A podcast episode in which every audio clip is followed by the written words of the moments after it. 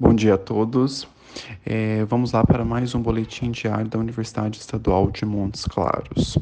É, hoje o texto que irei abordar é, é, foi realizado pelo nosso grupo e foi intitulado Mídias Sociais e Telemedicina para Diagnóstico e Aconselhamento Oral na Era Covid-19.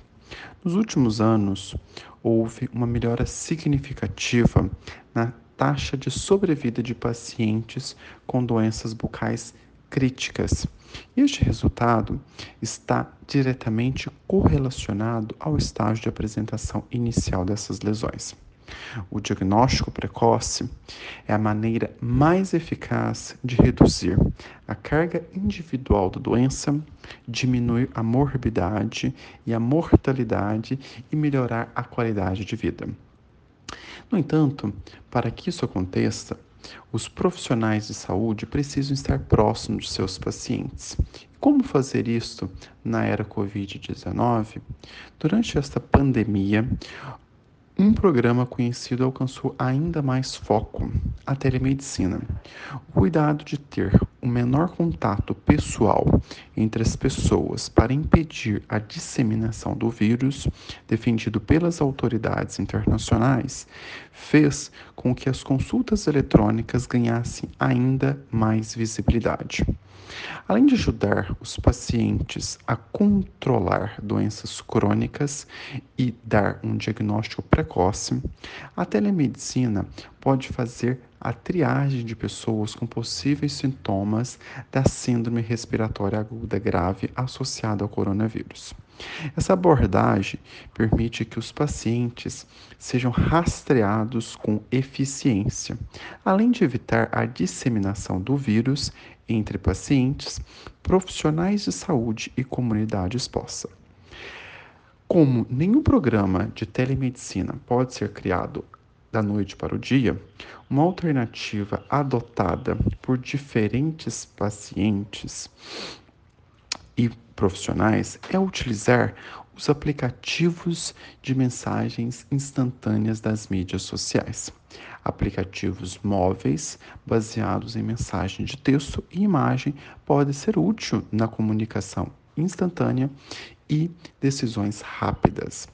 Mesmo com algumas limitações, essa alternativa também ajuda as pessoas a descartar lesões orais, a ter um diagnóstico precoce e acompanhar corretamente.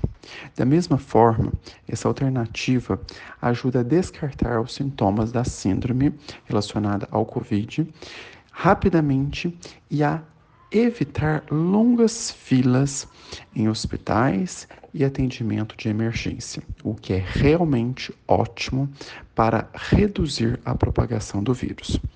Mais do que esperado, todas as recomendações sobre os locais de atendimento pessoal do Covid-19 esses programas nos permitem encaminhar apenas pacientes com lesões orais de menor gravidade e pacientes de alto risco para trilhar as linhas de Covid-19 e até permitir que os uh, pacientes agendem uma consulta médica por vídeo.